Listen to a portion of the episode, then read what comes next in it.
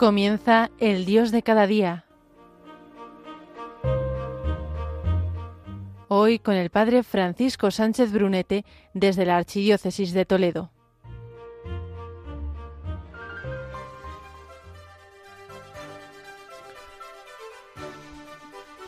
Muy buenos días, queridos oyentes de Radio María. Nos encontramos aquí en un programa más del Dios de cada día. Hoy, 31 de enero, queremos dedicarlo a este gran santo que dio su paso al cielo. Día 31 de enero muere San Juan Bosco, nace para Dios y para nosotros un gran regalo que ha influenciado en grandes personajes y sobre todo en el sistema educativo.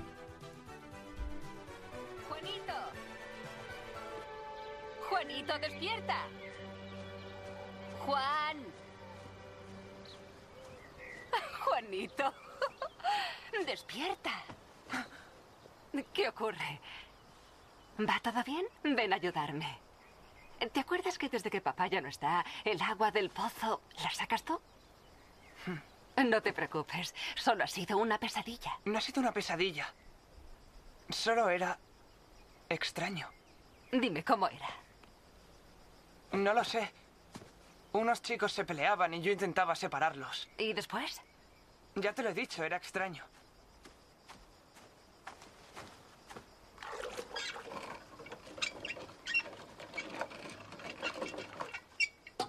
Está bien. De acuerdo. No tienes que contármelo si no te apetece.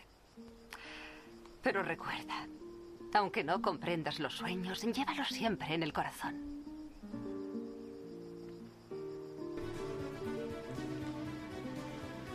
Juan Melchor Bosco, más conocido por Don Bosco, nació el 16 de agosto de 1815 en una modesta casa de campo en las colinas llamadas Becky, que pertenecen al pueblo de Castelnuovo, en la comarca de Asti, y que hoy lleva el nombre de Castelnuovo Don Bosco, en homenaje al santo. ¿Dónde se encuentra este lugar? Pues en el Piamonte. En su época era todavía un reino independiente en una Italia que no estaba constituida como Estado. La capital era entonces Turín. Eran aquellos tiempos difíciles de posguerra, los ejércitos franceses habían saqueado toda la comarca. Miseria, hambre y desesperación reinaban en Europa gracias a las ideas del imperio napoleónico. Muy pronto su padre Francisco murió a la edad de dos años en este niño, y su santa y laboriosa madre Margarita se haría cargo de todo, especialmente de su educación. Además de ser un gran sabio, un gran hombre dedicado a la juventud, un gran enamorado de Cristo, Eucaristía, de la Iglesia y de María, en su vida había grandes signos de providencia y de bendición. Uno de ellos eran los sueños. A ello quiero dedicar contigo este programa, trayendo aquí al presente de este 31 de enero de 2024 dos, tres, cuatro sueños que nos hagan conocer la talla, historia y bendición de este santo para la Iglesia y para el mundo.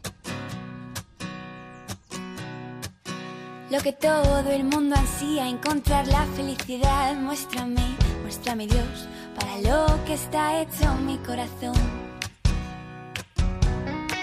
Y es que es hacer uso pleno de mi libertad,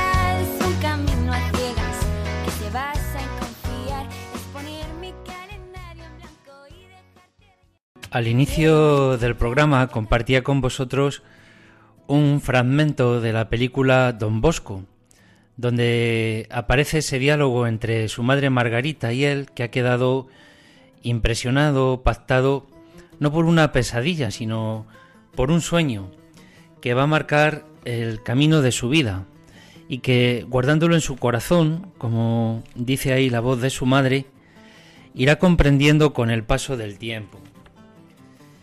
El sueño eh, dice así,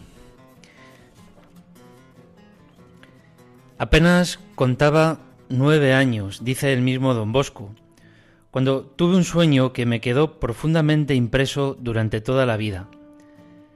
Me pareció estar cerca de mi casa, en un amplio patio en el que una gran muchedumbre de niños se divertía. Unos reían, otros jugaban y no pocos blasfemaban. Al oír aquellas blasfemias me arrojó inmediatamente en medio de ellos, empleando mis puños y mis palabras para hacerlos callar. En aquel momento apareció un hombre de aspecto venerado, de edad viril, noblemente vestido. Un manto blanco cubría toda su persona, y su rostro era tan resplandeciente que yo no podía mirarlo con fijeza. Me llamó por mi nombre y me ordenó que me pusiese al frente de aquellos muchachos añadiendo estas palabras no con golpes, sino con la mansedumbre y la caridad, deberás ganarte a estos amigos tuyos. Ponte pues inmediatamente a hacerles una instrucción sobre la fealdad del pecado y sobre la belleza de la virtud. Confuso y aturdido le repliqué que yo era un pobre niño ignorante, incapaz de hablar de religión a aquellos jovencitos. En aquel momento los muchachos cesaron en sus riñas, gritos y blasfemias rodeando al que hablaba. Yo sin saber lo que me decía añadí, ¿quién es usted que me manda cosas imposibles? Precisamente porque te parecen imposibles, debes hacerlas posibles con la obediencia y con la adquisición de la ciencia. ¿Dónde y con qué medios podré adquirir la ciencia? Yo te daré la maestra bajo cuya guía podrás llegar a ser sabio y con la cual Toda ciencia es necedad. Pero, ¿quién es usted que me habla de esa manera?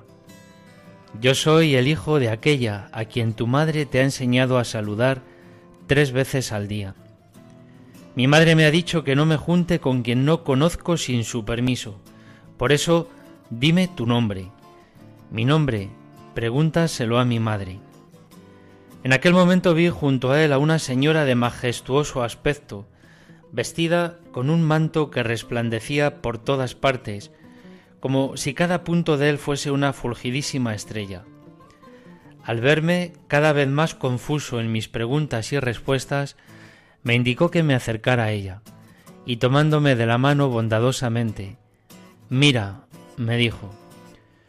Observé a mi alrededor y me di cuenta de que todos aquellos niños habían desaparecido, y en su lugar vi una multitud de cabritos, perros, gatos, osos y otros animales diversos.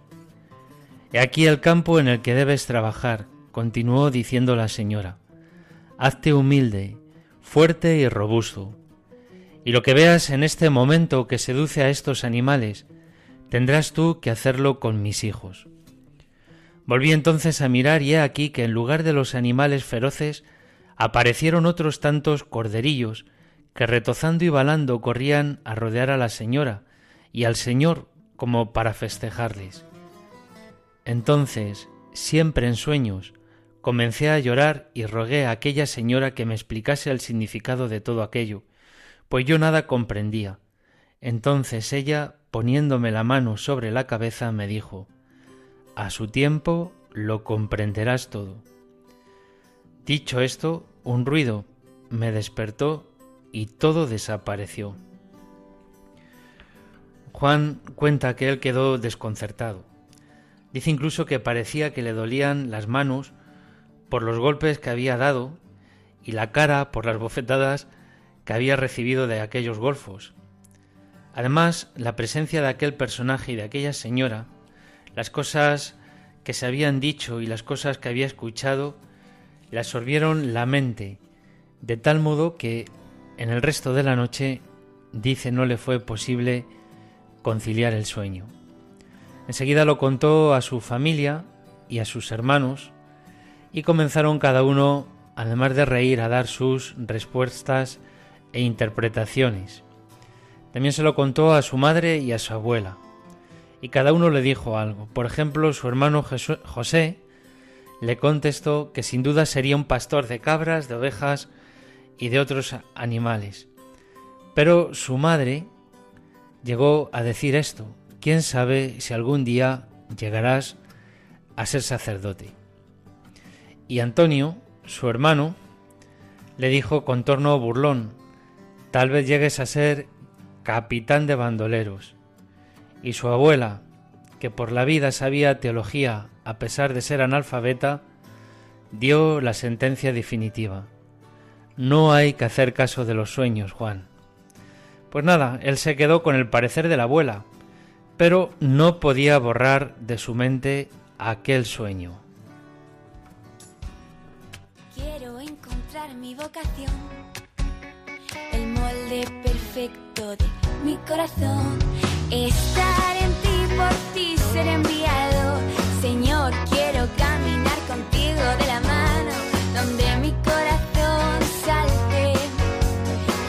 y el tuyo quiera reír. Señor, tú solo sabes lo que de verdad me hace feliz. Que ser santo es mi deseo. Quiero que arda el mundo entero. Dios te pido, quiero ser tu. Aquel sueño no volvió a contarlo hasta estar en presencia del Santo Padre. Y él le pidió que lo guardase, que lo recogiese. Mirando ahora su vida desde atrás y conociendo aquellos sueños, en el tomo de sus memorias biográficas, Lemón escribe lo siguiente. Él dice que a los nueve años se le da a conocer la grandiosa misión que le será confiada. A los dieciséis se le prometen los medios materiales, indispensables para albergar y alimentar a innumerables jovencitos. A los 19 una orden imperiosa le hace saber que no es libre de aceptar o de rechazar la misión que se le encomienda. A los 21 se le manifiesta claramente la clase de jóvenes de cuyo bien espiritual deberá cuidarse. A los 22 se le señala una gran ciudad, Turín, en la cual deberá iniciar sus tareas apostólicas, y no finalizando aquí estas misteriosas indicaciones, que continuarán hasta que la obra de Dios quede establecida. Vamos a acercarnos a otro sueño, que se llama la pastorcilla y el rebaño, lo cuenta el mismo San Juan Bosco en sus memorias. Dice así, el segundo domingo de octubre de aquel año de 1884, tenía que comunicar a mis muchachos que el oratorio había de ser trasladado a Baldoco. Ya ha sido ordenado sacerdote, como veis, ha iniciado los primeros momentos del oratorio y tienen que cambiar de lugar, cosa que no le costó poco. Dice que la incertidumbre, sigue Juan, del lugar, de las personas, de los medios con que había de contar, me tenían grandemente preocupado. La noche precedente fui a descansar con el corazón lleno de inquietud. Durante toda ella tuve un sueño que me pareció como un apéndice del que tuve por primera vez en Becky cuando apenas contaba nueve años. Lo expone literalmente. Soñé que me encontraba en medio de una gran cantidad de lobos, de cabras, cabritos, corderos, ovejas, carneros, pájaros, perros. Todo al mismo tiempo hacían ruido, un estrépito, mejor dicho, un estruendo diabólico, capaz de infundir espanto al más animoso. Yo quise huir cuando una señora, admirablemente vestida de pastorcilla, me indicó que siguiese y acompañase a aquella extraña Grey, mientras ella iba delante. Anduvimos vagando de un lugar a otro. Hicimos tres estaciones o paradas. En cada una de ellas muchos de aquellos animales se trocaban en corderos, cuyo número iba progresivamente en aumento. Después de haber caminado mucho me encontré en un prado en el que aquellas bestezuelas comenzaron a triscar y a comer al mismo tiempo, sin que las unas molestasen a las otras. Abrumado por el cansancio quise sentarme al borde de un camino cercano, pero la pastorcilla me invitó a que prosiguiese adelante. Después de recorrer un breve espacio de terreno me encontré en un amplio patio con un pórtico alrededor, en cuyo extremo había una iglesia. Entonces me di cuenta de que las cuatro quintas partes de aquellos animales se habían convertido en corderos. Su número se había hecho grandísimo. En aquel momento llegaron algunos pastorcillos para custodiarlos, pero después de detenerse un poco se marcharon. Después sucedió algo maravilloso. Muchos corderos se trocaban en pastores, que al crecer en número cuidaban de los demás. Al aumentar tan considerablemente el número de los pastores, Se dividieron en grupos y marcharon a diversos lugares para reunir a otros animales extraños y guiarlos a distintos rediles. Yo quise marcharme porque me parecía que era la hora de celebrar la Santa Misa, pero la pastorcilla me invitó a dirigir la mirada al mediodía. Entonces vi, que vi, un campo sembrado de maíz, patatas, repollos, remolachas, lechugas y otras hortalizas. Mira otra vez, me dijo la pastorcilla, y al dirigir mi vista a aquel mismo lugar vi una magnífica iglesia. Una orquesta y una banda de música instrumental y una agrupación coral me invitaron a cantar la misa. En el interior de aquella iglesia se veía una franja blanca, en la cual se leía escrito con caracteres cubitales, Ic domus mea, inde gloria mea. Continuando el sueño quise preguntar a la pastora dónde me encontraba, qué significaban aquella caminata, las paradas, la casa, la primera iglesia y la segunda. Todo lo comprenderás, me dijo, cuando con los ojos materiales veas cuánto has podido apreciar con los ojos de la mente. Pero, pareciéndome que estaba despierto, dije, yo lo veo todo claramente con mis ojos materiales, sé a dónde voy y lo que hago. En aquel momento sonó la campana del ángelus de la iglesia de San Francisco de Asís y me desperté. Este sueño me ocupó casi toda la noche. Vi durante él otros muchos detalles. Entonces comprendí poco de su significado, pues desconfiando de mí daba poco crédito a cuanto había visto. Pero todo lo fui comprendiendo cuando se impuso la realidad de los hechos. Y Juan Bosco lo, lo explica de esta manera. Las tres paradas indicadas en este sueño representan el traslado del oratorio al refugio de la marquesa Barolo, donde se instaló la primera capilla dedicada a San Francisco de Sales, la marcha de este lugar a San Martín de los Molinos Dora y por último la ida a la casa de Moreta, alquilada por Juan Bosco en noviembre de 1845 y ocupada hasta la primavera del año siguiente. El patio, con sus pórticos y con la iglesia que vio en el sueño, son los del oratorio instalado ya definitivamente en el cobertizo Pinardi. Esa es la primera iglesia contemplada. La segunda iglesia, a la que califica de magnífica, no es otra que la de San Francisco de Sales, consagrada el 20 de junio de 1852. Esa frase latina que habéis escuchado en el sueño fue visto por Juan Bosco en tres ocasiones y de formas distintas. La primera la magnífica iglesia del sueño que acabamos de narrar, en la que pudo ver escrito en caracteres cubitales Ic domus mea, inde gloria mea. La segunda vez le pareció contemplar un mote parecido en la capilla Pinardi, Aic es domus mea inde gloria mea, y la tercera vez leyó en la fachada de una casa capaz para dar acogida a varios centenares de niños, cosa que aún no existía. Ignomen meum ic inde exhibit gloria mea. ¿Qué pasó con el oratorio? Ahora volvemos.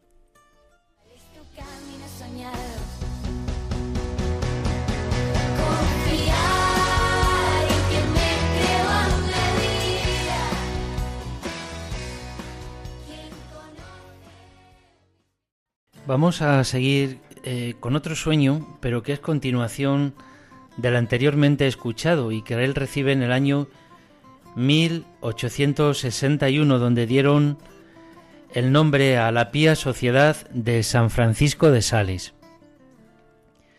Cuenta así. Después de haber contemplado a mi placer la escena de la siega, tan rica en detalles, el amable desconocido me dijo, Ahora dale diez vueltas a la rueda, cuéntalas y después mira a través de la lente. Me puse a hacer lo que me había sido ordenado, y tras haber dado la décima vuelta me puse a mirar tras el cristal. Y aquí que vi a los mismos jóvenes a los que recordaba haber contemplado días antes en edad adolescente, convertidos ahora en adulto de aspecto viril, a otros con larga barba o con los cabellos blancos. Pero, ¿cómo puede ser esto? Hace apenas unos días aquel era un niño, al que casi se le podía tomar en brazos, y hoy es ya tan mayor.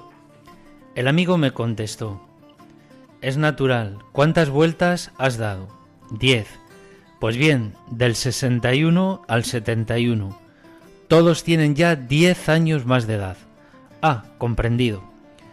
Y como continuase observando a través de la lente, pude ver panoramas desconocidos, casas nuevas que no pertenecían y a muchos jóvenes dirigidos por mis queridos hijos del oratorio, convertidos ahora en sacerdotes, en maestros, en directores que se dedicaban a instruirles y proporcionarles honestas diversiones.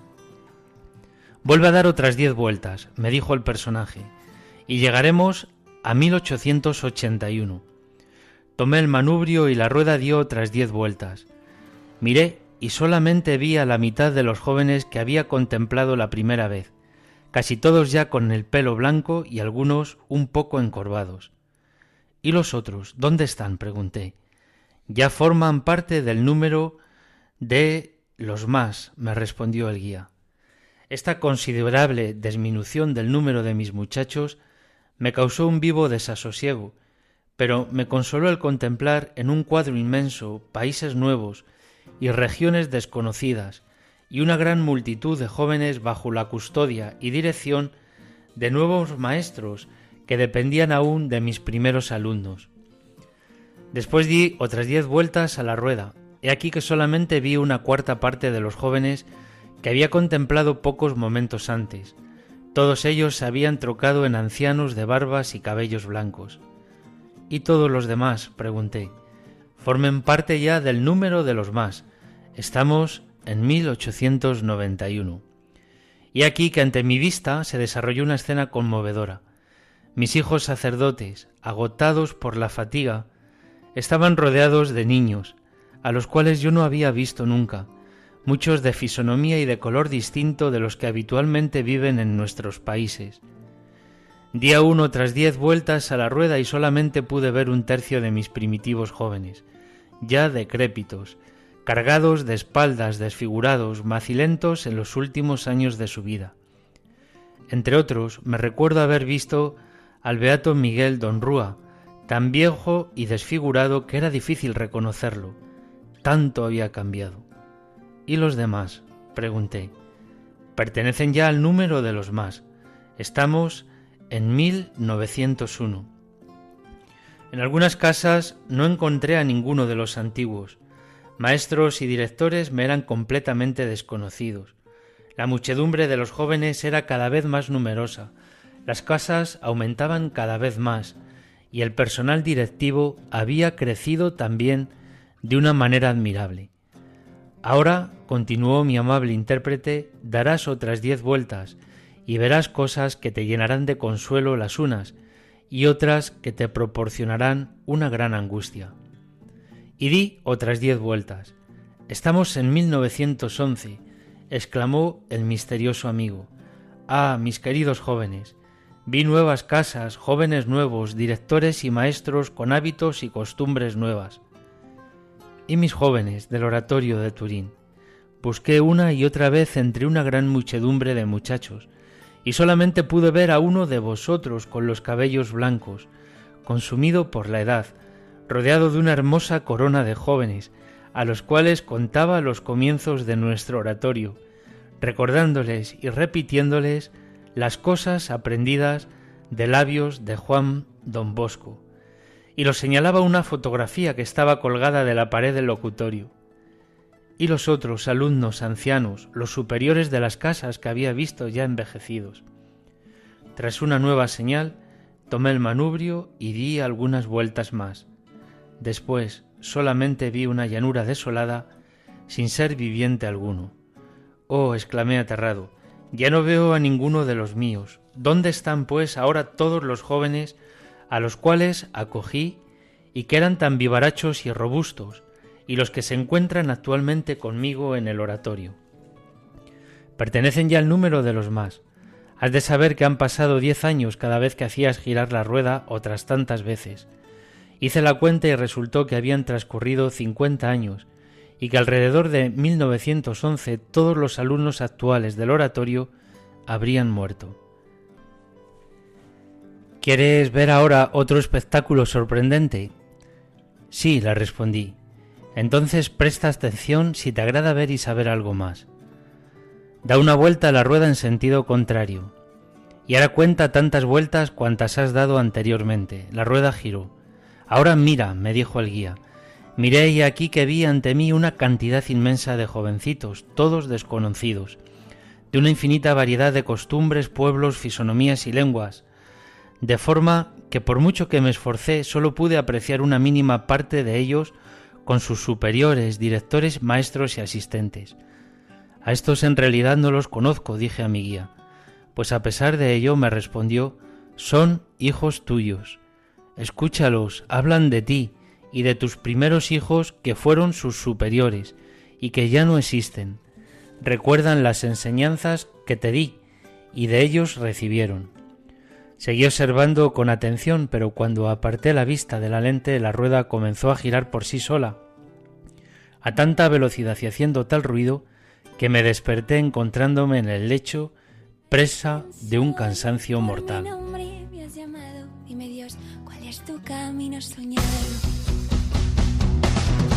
¿Para quién soy yo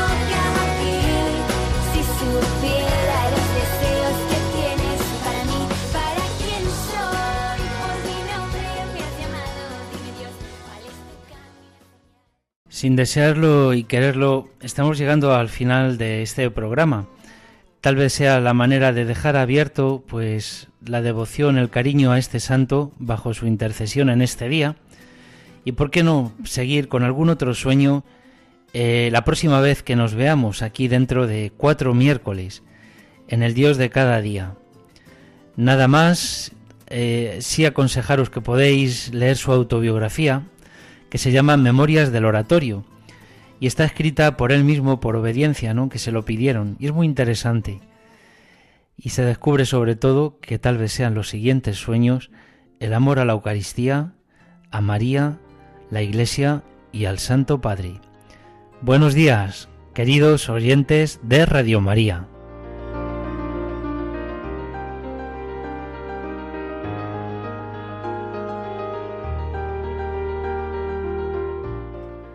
Así finaliza el Dios de cada día, hoy con el Padre Francisco Sánchez Brunete desde la Archidiócesis de Toledo.